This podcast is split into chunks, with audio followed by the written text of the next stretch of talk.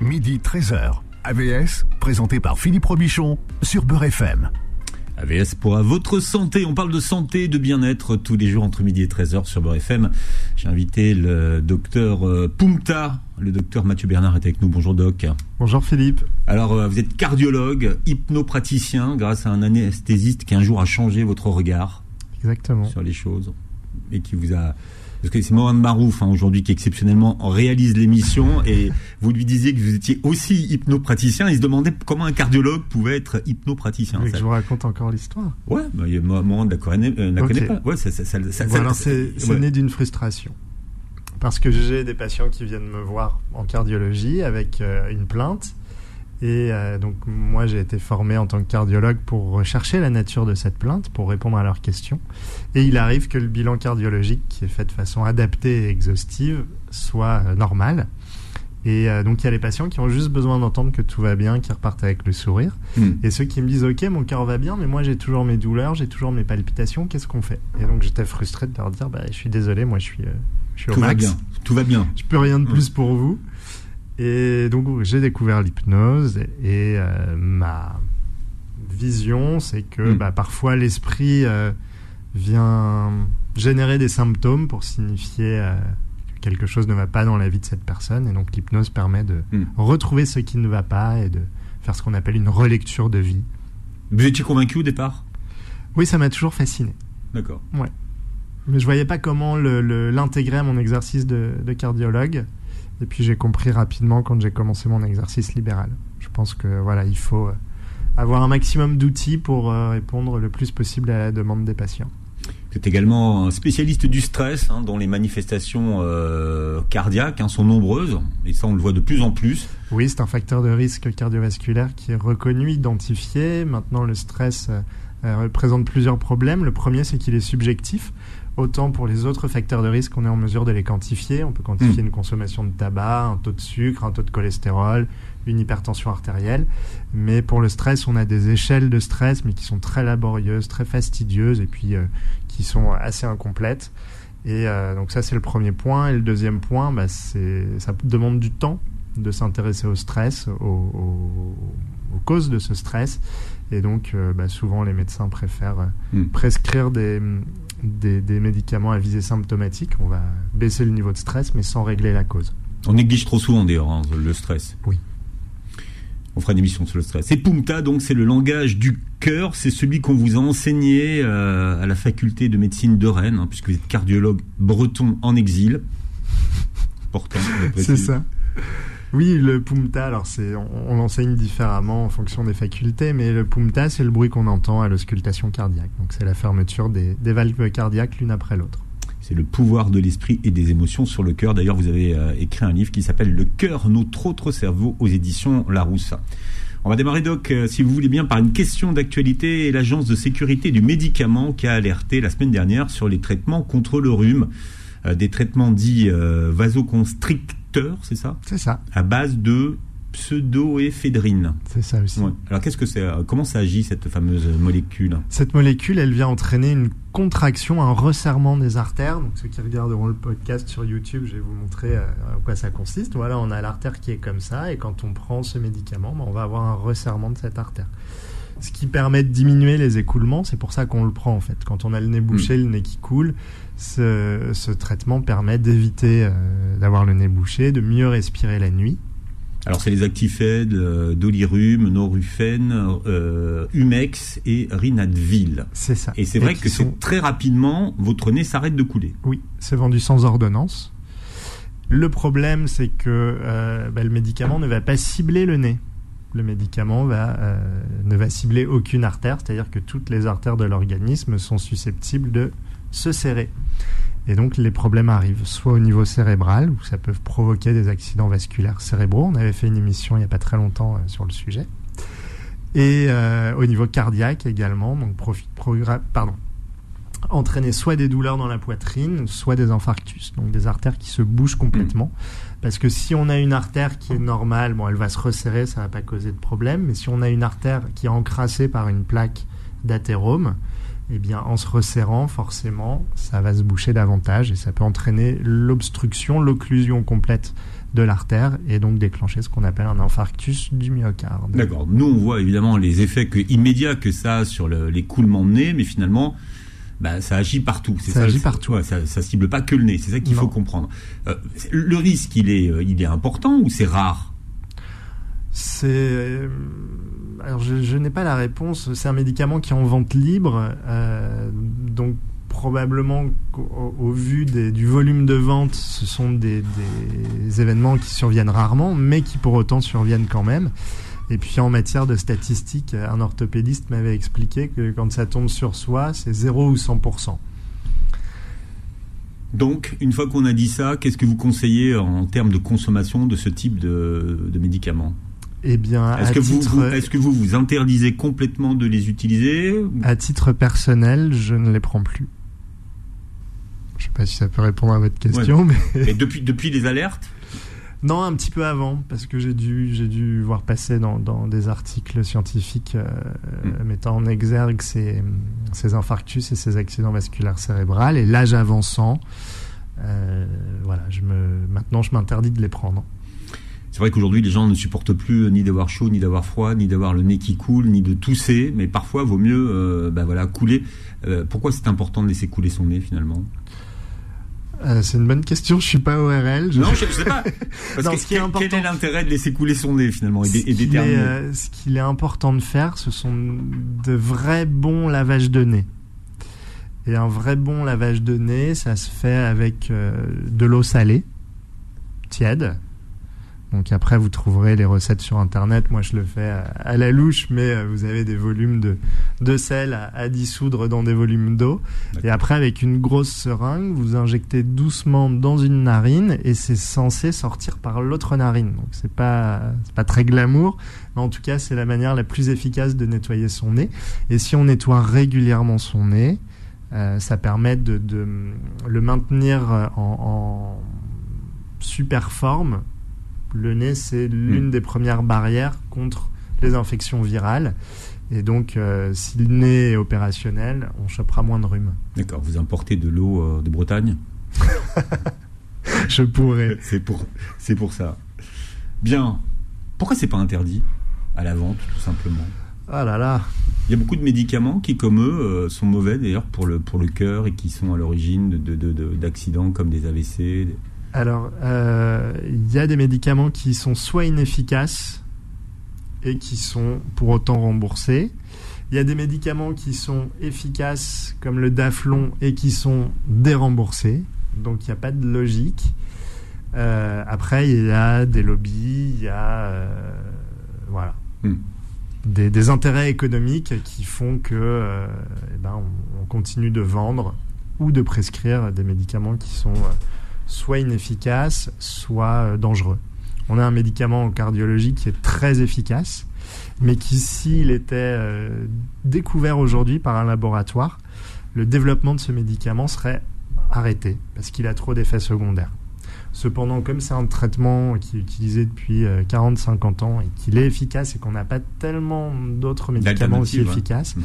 euh, eh bien on continue de le vendre. Maintenant, moi, c'est un médicament que je prescris vraiment avec parcimonie et euh, que je réserve plutôt aux patients très âgés euh, parce que bah, il, a, des effets secondaires qui sont vraiment euh, dévastateurs, qui sont pas systématiques, qui sont plutôt rares, mais quand ça survient, c'est bah, c'est dommage.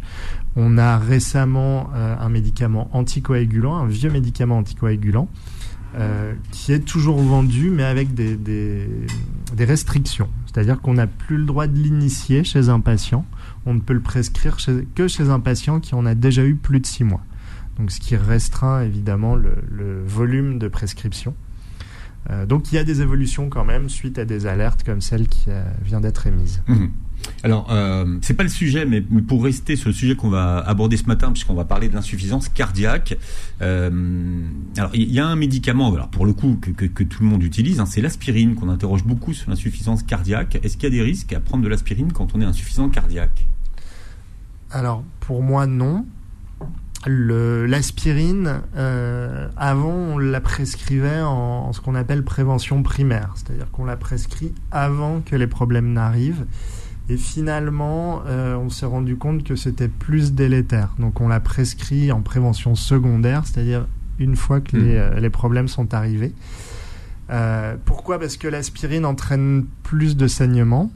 Pourquoi ça, ça, ça fluidifie le sang ça quoi? fluidifie le sang, Mhm. exactement. Ça fluidifie le sang, mais Mm. comme l'a dit un, un- un- un maître d'un- le maître d'un ami, l'aspirine, les anticoagulants ne sont pas des tessons de bouteille.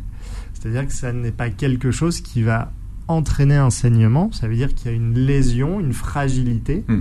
et que euh, un saignement qui pouvait passer inaperçu va être euh, euh, augmenté par le- le- la prise d'aspirine. Mhm. Donc c'est un mal pour un bien parce que euh, avoir mis des patients sous aspirine en prévention primaire ou même en prévention secondaire, ça a permis de découvrir des cancers du côlon un petit peu plus tôt. Pour, euh, parce que ça a déclenché des saignements. Parce que ça a déclenché des saignements qui n'auraient été découverts que bien plus tard en l'absence d'aspirine. Mhm. Le problème, c'est les saignements euh, au niveau cérébral. Euh, là, malheureusement, on peut, on peut pas grand-chose pour les prévenir. Euh, bah, quand ça saigne, ça saigne, et on, on le voit par les dégâts que cela fait. Et, donc, c'est pour ça que l'aspirine maintenant est déconseillée en prévention primaire, comme la plupart des, fluidifiants. D'accord. Et l'autre médicament, alors Star, qui fait pas mal parler de lui, mais je ne sais pas ce que ça fait en cardiologie, c'est euh, tous les dérivés du paracétamol en cardiologie. Alors, pas de souci d'un point de vue cardiologique. La principale toxicité du paracétamol, elle est au niveau du foie, au niveau hépatique. Et euh, effectivement, il faut euh, avoir une consommation raisonnable, parce que sinon, ça peut entraîner une destruction du foie. Et euh, autant on, on peut euh, se substituer à un cœur ou à un rein qui est défaillant, autant pour le foie, qui est un, un épurateur aussi de l'organisme, on n'a pas grand-chose d'efficace. Mhm. Donc, il faut préserver son foie. Oui, là aussi, mais c'est vrai que les messages commencent à, à passer hein, sur le, le paracétamol, mais c'est devenu tellement une habitude pour les gens de dès qu'il y a un mal de tête, bah, de prendre euh, du paracétamol que. Alors pour le mal de tête, il y a une autre piste. Ah. Puisque je, je souffrais de maux de tête. En fait, le sucre raffiné, le sucre blanc, c'est une vraie cochonnerie. Et depuis que j'ai considérablement diminué ma consommation de sucre, je ne souffre plus de maux de tête. Donc avant de prendre un doliprane, estimez votre consommation de sucre et, et diminuez-la si elle est trop Vous importante. avez fait, vous avez fait votre euh, détox sucré, c'est ça? C'est ça, Complètement? complètement. Et là, plus de plus de maux de tête. Plus de maux de tête. Bien. Truc de- du docteur Mathieu Bernard. Alors ce matin, on va parler d'un sujet dont l'assurance euh, maladie s'est emparée, hein, avec une grande campagne que vous avez peut-être entendue euh, au mois d'octobre, sur l'insuffisance cardiaque, trop peu diagnostiquée en, en France. Et on va en parler avec le docteur Mathieu Bernard jusqu'à 13h sur Beurre FM. AVS revient dans un instant. Midi 13h. AVS, présenté par Philippe Robichon sur Beurre FM. Avec le docteur Mathieu Bernard qui est avec nous, cardiologue, et avec qui nous avons parlé ce matin de l'insuffisance cardiaque. euh, L'assurance maladie qui a déclaré enfin une grande campagne qui a duré euh, un mois. En France, on estime qu'entre 400 000 et 700 000 personnes vivraient avec une insuffisance cardiaque sans le savoir. Ça ferait euh, un patient sur deux.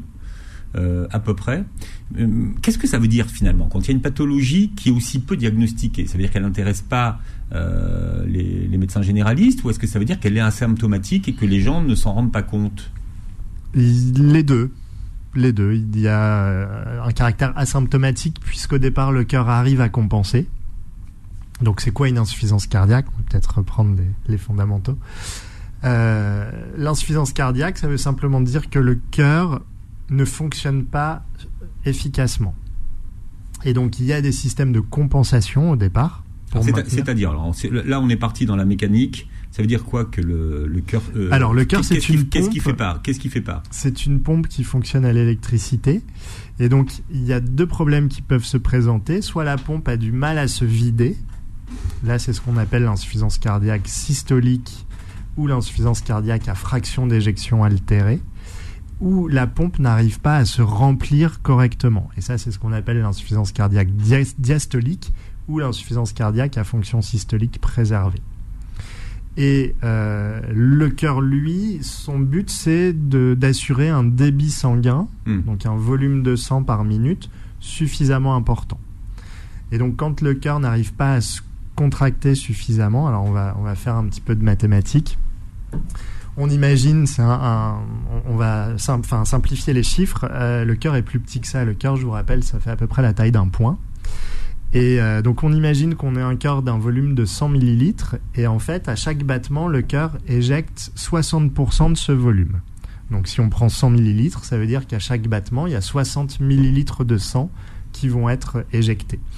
Un cœur qui euh, a, une altération de sa capacité de contraction, bah, au lieu d'éjecter 60% de son volume à chaque battement, il va éjecter 30% de son volume. Donc si on prend un volume de 100 millilitres, le cœur n'éjectera plus que 30 millilitres. Comme on parle de débit, un débit c'est un volume euh, multiplié par un temps, eh bien le cœur a deux solutions. Soit il va accélérer la fréquence cardiaque, donc on va augmenter le débit non pas par le volume mais par le nombre d'éjections, soit le cœur va se dilater. Et effectivement, si on passe à 200 millilitres, de volume, de volume cardiaque. Si le cœur n'éjecte que 30% de son volume, eh bien 30% de 200 millilitres, ça fait 60 millilitres. Donc on va avoir un débit constant sur un cœur fatigué qui, pour compenser, hmm. s'est dilaté. Ce que vous dites, c'est que de toute façon, le cœur va trouver une solution et va compenser. Il va compenser jusqu'à un certain temps. D'accord. Où là, il n'arrive plus à compenser et donc les symptômes apparaissent. Les symptômes, alors on a des symptômes et ce qu'on appelle des signes cliniques qui doivent être recherchés. Donc les symptômes, c'est principalement l'essoufflement, la prise de poids. Euh, et dans les signes cliniques, on va avoir des anomalies à l'auscultation pulmonaire et des jambes qui gonflent principalement. Pourquoi? Parce que, comme je vous le disais, le cœur c'est une pompe. Si cette pompe elle se met à dysfonctionner, eh bien, ça veut dire que l'eau en amont de cette pompe, euh, eh ben, le niveau va augmenter, la pression va augmenter. Si c'est en amont de la partie gauche du cœur, le niveau de l'eau va monter dans les poumons. C'est-à-dire que la pression dans les artères des poumons, elle devient tellement importante que les artères, sous l'effet de cette pression, elles deviennent poreuses. Et donc le sang, c'est du plasma, c'est-à-dire de l'eau avec des globules rouges, des protéines, des nutriments. Et donc l'eau, elle, et les molécules d'eau sont très très fines. L'artère devient poreuse uniquement pour les molécules d'eau et ces molécules d'eau vont remplir nos poumons en fait. Donc c'est comme si euh, le, patient victime d'insuffisance cardiaque se noyait petit à petit. Ça, on l'entend à l'auscultation. Et quand c'est en amont de la partie droite du cœur, eh ben, c'est euh, tout ce qui est veineux en fait. Mm.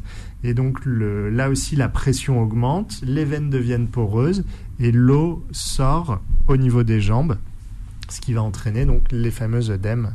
Hmm.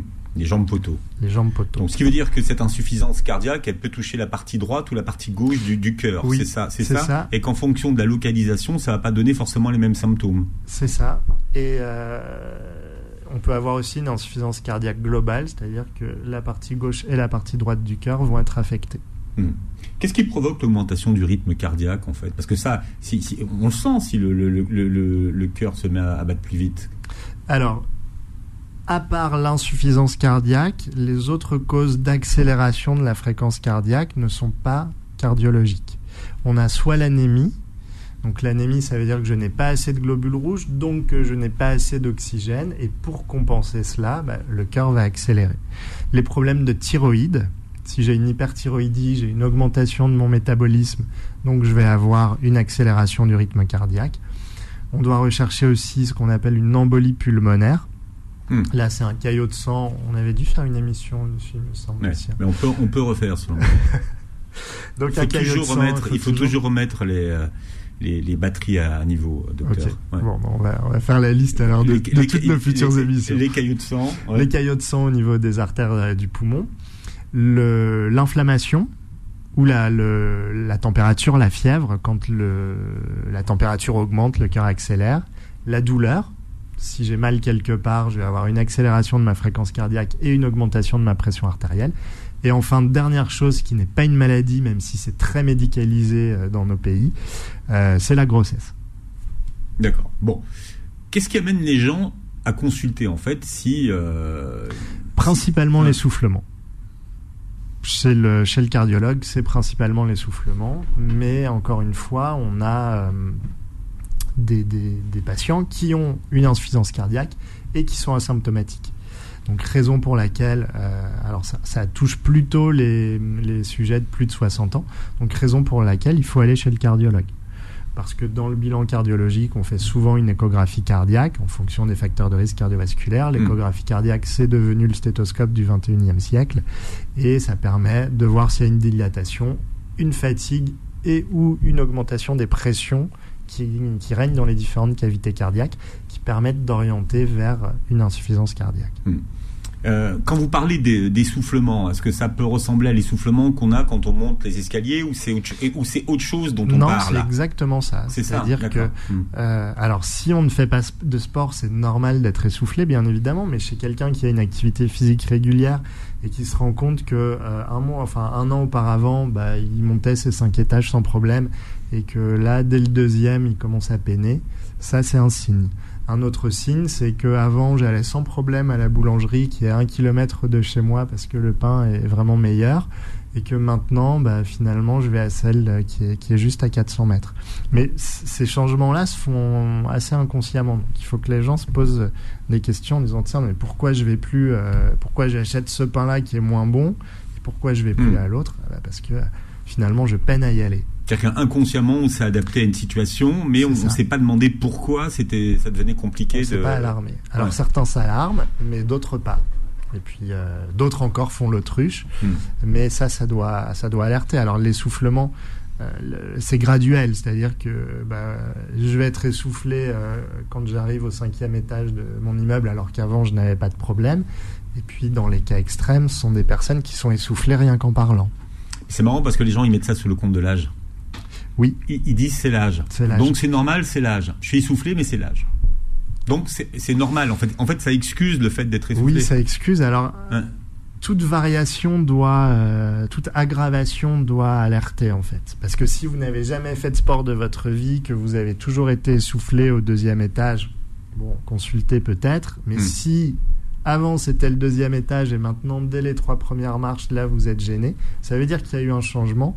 Ce changement, on ne peut pas juste l'expliquer sur le, vieillissement. En tout cas, c'est trop simple. Peut-être que c'est lié à l'âge, mais peut-être pas, donc c'est intéressant d'aller hmm. vérifier. Donc pareil, si vous avez des œdèmes au niveau des jambes, ça devrait vous orienter. Prise euh, de poids et œdème. Alors, les œdèmes d'origine cardiaque ont une particularité. Euh, on dit qu'ils prennent le godet.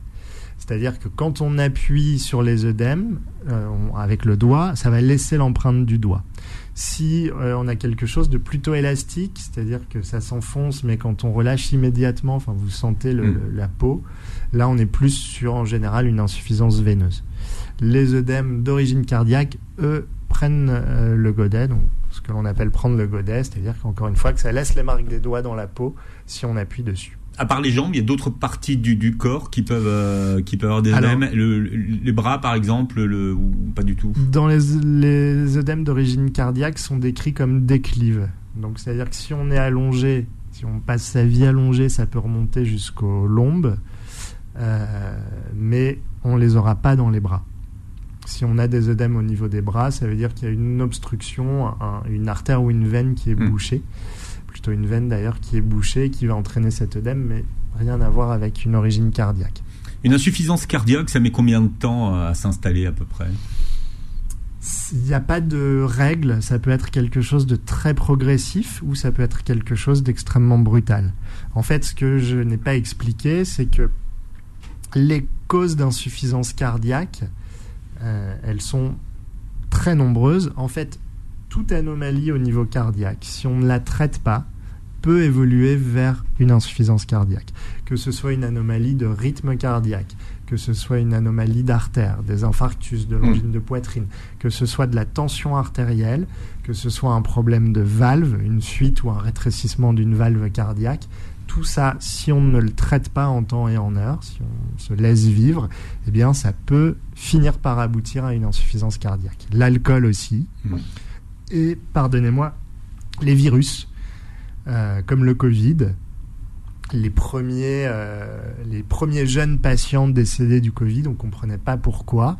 Et les premières autopsies, notamment en Italie, ont révélé que euh, les décès survenaient à cause de myocardite, donc d'inflammation du muscle cardiaque, mmh. qui peuvent Là encore, une myocardite, ça peut être totalement asymptomatique sans aucune conséquence et ça peut évoluer en quelques jours vers une insuffisance cardiaque terminale sévère qui peut nécessiter chez les plus jeunes une transplantation cardiaque. Donc il n'y a pas vraiment de règle de temps. Il n'y a pas de règle de gravité. Non, c'était pour savoir si du jour au lendemain, on pouvait se réveiller avec une insuffisance cardiaque, en fait. Dans le cadre des infarctus et des, et des infections virales, donc comme les myocardites, la réponse est oui. Donc finalement, l'accroissement du nombre d'insuffisances cardiaques qu'on a constaté ces dernières années, elle est, elle est liée au virus du Covid ou on n'en sait rien pour l'instant? Alors, il y a probablement euh, une augmentation liée au Covid, mais euh, c'est ce qu'on appelle aussi des maladies de civilisation. C'est-à-dire que ce qui conduit euh, à l'insuffisance cardiaque, ça va être les facteurs de risque cardiovasculaire, le diabète, le cholestérol, l'hypertension artérielle, le tabac, mmh. qui sont en fait des anomalies que nos ancêtres, il y a plusieurs années, plusieurs centaines d'années, ne connaissaient pas. Parce qu'on a une mauvaise hygiène de vie, parce qu'on a une mauvaise alimentation. Euh, et donc, il y a vraiment des questions à se poser sur nos modes de vie. Mhm. Bien, alors on parle de l'insuffisance cardiaque, on verra justement comment la prendre en charge tout à l'heure. Le, le, docteur, le docteur Mathieu Bernard est notre invité jusqu'à 13h. AVS revient dans un instant. Midi 13h. AVS, présenté par Philippe Robichon sur Beurre FM. Voilà, mieux dépister et mieux prendre en charge euh, les maladies, hein, c'est ce qu'on fait souvent, mais aujourd'hui on parle de l'insuffisance cardiaque après cette campagne euh, de l'assurance maladie. Le docteur euh, Mathieu Bernard est avec nous, cardiologue. C'est vrai qu'encore trop peu de temps euh, trop peu de gens sont, dépistés aujourd'hui. On parle beaucoup d'errance euh, médicale vis-à-vis de, ces patients. Donc il y a quand même quelque chose qui se passe et c'est pour ça qu'on fait cette émission. Vous êtes aussi euh, nombreux à avoir des parents, vous qui nous écoutez, et peut-être que vous retrouvez vos parents dans les symptômes qu'a décrit le docteur Mathieu Bernard. Et dans ce cas-là, il faut aller consulter. Et c'est un cardiologue qu'il faut consulter au niveau du parcours de soins. Alors au niveau du parcours de soins, vous ne pouvez accéder au cardiologue qu'adressé par votre médecin traitant. Si vous voulez être remboursé si vous voulez par l'assurance maladie. Donc il faut voir le, le, médecin traitant qui peut déjà faire une prise de sang parce que l'essoufflement, alors on a dit que l'insuffisance cardiaque et l'anémie entraînaient une accélération de la fréquence cardiaque, mais l'anémie comme l'insuffisance cardiaque entraîne aussi des essoufflements. Donc déjà pour débrouiller, mmh. le médecin traitant peut prescrire une prise de sang et ensuite euh, adresser le patient au cardiologue pour la poursuite du bilan. Ensuite, c'est une maladie euh, chronique, mais est-ce que par exemple, si on ne prend pas en charge son insuffisance cardiaque, elle peut passer toute seule? Non. Non, non. Je réfléchis, mais euh, si, si c'est une insuffisance cardiaque chronique, non, elle ne passera pas toute seule. Si c'est une insuffisance cardiaque aiguë à la faveur d'une myocardite, euh, les choses peuvent rentrer dans l'ordre toutes seules, mais euh, il faudra quand même un traitement euh, pour accompagner le, patient. Donc en tout cas, quelque chose qui mm. passerait tout seul, spontanément, non, ça, ça n'existe pas. Alors tout à l'heure, vous nous avez expliqué comment le, cœur fatigué compensait. Mais est-ce qu'il arrive au, cœur fatigué de décompenser? Bien Et dans ces cas-là, comment est-ce qu'il décompense le cœur?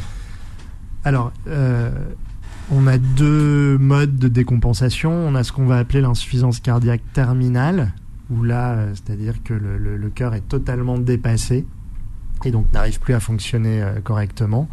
Et là, on va s'orienter soit vers une transplantation cardiaque si euh, la personne est suffisamment jeune, soit vers un cœur artificiel. On a des, hmm. patients qui vivent avec des cœurs artificiels, qui sont souvent des ponts à la transplantation. Euh, c'est-à-dire qu'en attente de greffon, eh bien, euh, le patient peut vivre à peu près normalement, euh, sauf qu'il a un, holster avec des batteries et qu'il se branche sur secteur par moment pour pour faire marcher cette, ce cœur artificiel. Et puis l'autre mode de décompensation, c'est l'insuffisance cardiaque dite aiguë, qu'on appelle aussi l'œdème aigu du poumon ou l'œdème aigu pulmonaire, où là, c'est une urgence vitale, pour le coup, et euh, le patient est véritablement en train de se noyer. C'est-à-dire que c'est la marée qui monte, presque comme euh, au Mont hmm. Saint-Michel, à la vitesse d'un cheval au galop. Donc dans ses poumons, c'est ça? Voilà, l'eau euh, remplit les poumons et donc bah, quand, on, quand on respire, en fait, l'air arrive dans les alvéoles, passe dans les capillaires sanguins. Sauf que là, comme les alvéoles, qui sont les, petits sacs grâce auxquels on respire, sont remplis d'eau, et eh bien l'air en arrivant dans les poumons n'arrive pas à franchir les capillaires, donc les vaisseaux sanguins, et euh, l'organisme ne reçoit plus suffisamment d'oxygène. Hmm. Dans ces cas-là, il faut drainer les, poumons Comment, comment, Non, alors le, le traitement le plus efficace, c'est de faire baisser la pression. Je vous ai dit que la pression, elle augmentait, que cette augmentation de pression, elle faisait sortir euh, l'eau de- des vaisseaux sanguins. Et donc, si on réussit à faire baisser la pression, eh bien, l'eau va rentrer de nouveau dans les, dans les vaisseaux sanguins et donc laisser les alvéoles euh, Hmm. libres et permettre au- au- à l'organisme de respirer. Donc, oui, elle est diurétique, mais les diurétiques vont mettre un petit peu plus de temps à agir. Ce qui, euh, ce qui agit, ce sont les dérivés de la trinitrine. euh, qui, euh, partage- partagez, partagez avec nous, Doc.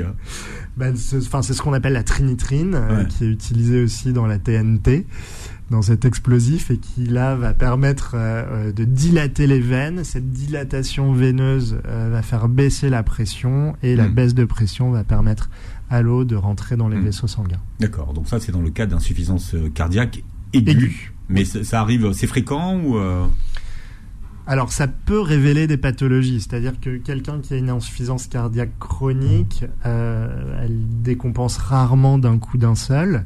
Euh, elle peut décompenser chez, euh, notamment, alors on en voit beaucoup au moment des fêtes de fin d'année, parce qu'on va se régaler de plateaux de fruits de mer, de saumon fumé, ce qui va entraîner une augmentation du sel dans l'organisme. Et que le sel, ben, on peut pas le garder en poudre dans l'organisme, donc le sel entraîne une rétention d'eau. Cette rétention d'eau, ça entraîne une augmentation du volume sanguin. Cette augmentation du volume sanguin, elle entraîne une augmentation de la pression, et cette augmentation de la pression, elle fait sortir l'eau dans les poumons. Et, euh, et puis, bah, ça peut compliquer un infarctus du myocarde, ça peut compliquer un rétrécissement aortique, par exemple, ou une insuffisance mitrale. L'insuffisance mitrale, donc c'est une fuite au niveau de la valve mitrale. La valve mitrale, c'est le clapet qui est entre euh, l'oreillette gauche et le ventricule gauche et qui empêche euh, au sang de revenir en arrière. Et donc, on peut avoir des fuites mitrales brutales. Donc, c'est vrai que dans les causes, on n'en a pas parlé parce que c'est rarissime, mais ça peut arriver et une fuite brutale peut entraîner Mm. un œdème aigu du poumon. donc là ce que vous dites sur le, sur le sel, ça veut dire que quand on est on est sujet à, justement à l'insuffisance cardiaque, ça veut dire qu'il faut adopter un régime sans sel? Alors, avant, oui, on était très strict. Maintenant, c'est vrai qu'on a les traitements diurétiques et un autre médicament dont on parlera euh, probablement euh, dans quelques minutes, qui est un médicament récent qui permet d'éliminer le sel. Donc, euh, moi, ce que je préconise, c'est de ne pas rajouter de sel dans l'alimentation et d'éviter les plats trop salés. Euh, Ben, en on- revanche, on, le, on voit, si on prend l'exemple, ne serait-ce que l'exemple du pain, hein, ils ont encore, ils, ils ont Alors- baissé, ils ont baissé la quantité de, de sel il y a quelques, enfin, il y a quelques semaines. Oui, mais est-ce que votre boulanger, une fois, n'a pas oublié de mettre du sel dans sa fournée? Ça vous est jamais arrivé, ça? On le sent, on le sent. De toute façon, le, le pain Ah, sans sel, le vous pain le sans sentez- sel, c'est insipide. Vous le sentez c'est, tout de euh, suite. C'est dégoûtant. Déjà que le pain n'apporte rien, mais le pain sans sel, c'est immangeable. du plaisir. pain complet. Oui, du plaisir. mais en termes de nutriments. Oui, d'accord. Euh, donc le pain sans sel, non, c'est euh, c'est immangeable, clairement. Donc le pain normal, on va éviter de rajouter du sel dans l'alimentation. On avait fait une émission sur l'hypertension artérielle. Le sel, euh, c'était très utile avant l'avènement de Pasteur et Picard. Euh, maintenant, Picard euh, surgelé. surgelé, oui. D'accord. Euh, le, le sel, c'était utilisé pour la conservation des aliments. Maintenant, on n'a plus lieu de mettre du sel. C'est un exhausteur de goût, Hmm. ce qui permet de vous faire avaler à peu près n'importe quoi, notamment Mm. dans tout ce qui est plat préparé, qu'il soit surgelé ou non. Donc le sel, en tout Pizza, cas, c'est enfin, tout- voilà. tout, tout ce que l'homme Picard, fait, si vous prenez des, des, des plats Bah, si on prend préparés, des plats préparés euh, Picard, euh, ouais, je pensais plus aux légumes congelés, mais euh, les plats préparés, euh, sans citer de nom de marque, oui, ils rajoutent plein de sel pour améliorer le goût de, de ce qu'ils vendent. Il faut faire attention à la consommation de, de sel et qu'on qu'on détecte pas sous toujours forcément. C'est comme le sucre finalement. Comme le Il y a sucre, du sel caché. Il faut apprendre à lire les étiquettes des, Mm. des aliments que vous achetez. Alors comment ça se prend en charge une insuffisance euh, cardiaque? Principalement euh, par des médicaments. En fait, on a des degrés euh, d'insuffisance cardiaque. On, la classe en quatre, quatre pas formes, mais quatre types. Et ces types sont graduels. Donc, en fonction du type, on va avoir un traitement adapté. On a maintenant quatre grandes familles de médicaments. Et on a énormément progressé ces dernières années, à tel point que ces médicaments, on les appelle les quatre fantastiques. Alors là, on les appelle vraiment comme ça. Je vois que vous, vous bien, faites nom de la tête. Non, non, mais, si, si, je, je trouve mais- ça, je trouve ça créatif. Mais, ouais, mais ils sont euh, presque miraculeux. En fait, l'un de ces médicaments est utilisé depuis des années dans le diabète. Et comme les médicaments euh, qui sortent font toujours l'objet d'études pour voir si on peut pas euh, augmenter le- les, les prescriptions, là on s'est rendu compte Mm. Que euh, chez les patients qui souffraient d'insuffisance cardiaque et de diabète et qui souffraient d'insuffisance rénale et de diabète, on avait une amélioration de la fonction des reins et on avait une amélioration de la fonction cardiaque. Et on s'est dit tiens, bah, on va voir si euh, cette amélioration, elle passe par l'amélioration du diabète ou si ça n'a rien à voir. Et donc on a testé ces médicaments chez les non-diabétiques. Et on s'est rendu compte qu'il y avait des effets aussi chez les non-diabétiques. Chez les insuffisants rénaux, on explique ces effets parce que ce médicament agit directement sur des récepteurs situés au niveau des reins. En revanche, on est assez dubitatif sur le- le- l'efficacité cardiologique. On n'a pas encore identifié le mécanisme précis de ce médicament, mais en tout cas, en association aux Mm. autres médicaments, on a des résultats qui sont vraiment très impressionnants. C'est-à-dire que le cœur a une diminution de son volume avec une augmentation de, de, de la, du volume d'éjection. Ouais. Et donc j'invite vraiment les patients insuffisants cardiaques qui nous écoutent de se rapprocher de leur cardiologue parce que peut-être que leurs traitements ne sont pas optimaux. Alors le médicament dont je vous parle, lui, il est euh, utilisé pour les diabétiques depuis des années, donc on a un recul suffisant, c'est un médicament qui est sûr, mais ça fait 2-3 ans qu'il est maintenant, depuis 2021, il est recommandé dans la prise en charge des patients insuffisants cardiaques par la Société européenne de cardiologie. Et en l'espace de, de, oui, de deux ans, on a vu euh, des chamboulements. Mm. Donc vraiment, il faut que les, les patients se rapprochent de leur cardiologue pour être certains que leur traitement soit optimal. Hmm. D'autres classes de médicaments dans la prise en charge? On a les bêta-bloquants, qui est l'un des meilleurs médicaments pour ce qu'on appelle le remodelage positif. Le remodelage, c'est-à-dire le- le- le- la modification de la structure cardiaque. Positif parce que bah, ça permet de revenir en arrière, donc d'avoir un cœur qui diminue de taille et qui se contracte plus efficacement. Hmm.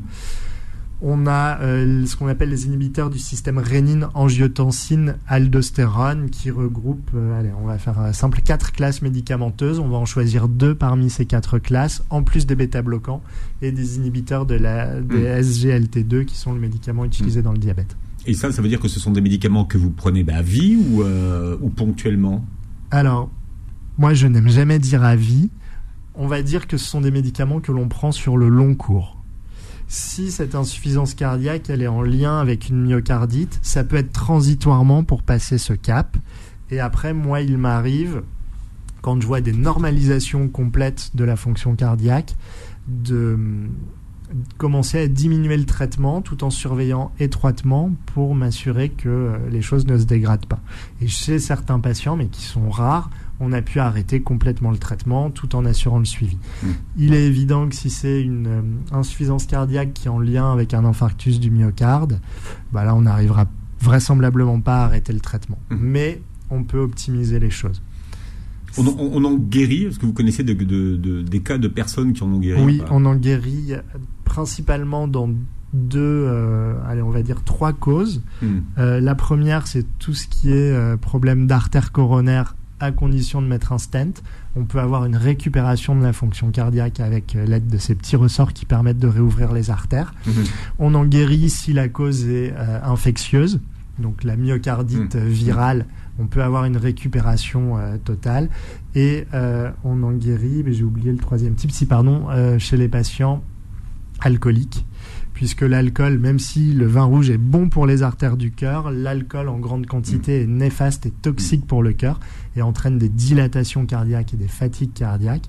Seulement avec l'alcool, il y a un point de non-retour à ne pas dépasser. Mhm. C'est-à-dire que si j'arrête avant d'atteindre ce point de non-retour, eh bien, euh, à ce moment-là, le cœur va on, peut, on, peut, on peut revenir en on peut arrière. revenir à la normale. Hmm. Si je dépasse le point de non-retour, eh ben, il n'y aura jamais de retour à la normale Mm. possible. Le seul problème, c'est qu'on ne sait pas où se situe ce point de non-retour et que le seul moyen de le savoir, c'est d'arrêter toute euh, intoxication alcoolique pendant au moins trois mois, mais pas une goutte par jour.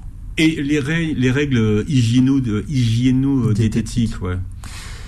Euh, oui, c'est essentiel. Si on appliquait les règles hygiéno-diététiques avant d'avoir des problèmes, bah, je On pense qu'on n'aurait pas de problème. Ouais. Voilà. Euh, maintenant, elles sont toujours recommandées, mais bien évidemment, quand les problèmes sont là, toutes seules, elles ne suffisent pas à, revenir en arrière. Et donc, les règles hygiéno-diététiques, c'est l'activité physique. Le, même, même si on a un problème de cœur. Même si on a un problème de cœur, oui. On a alors on avait fait une émission aussi là-dessus sur, la, récupération, la rééducation cardiaque, qui sont euh, extrêmement bénéfiques. Donc euh, c'est très intéressant de. Parce qu'on a longtemps cru que quand on avait des problèmes de cœur, justement, il fallait pas faire de, de, sport, il fallait, se reposer. exactement. Non, non, on a tout hmm. intérêt. Ça va aider le patient à, hmm. s'améliorer.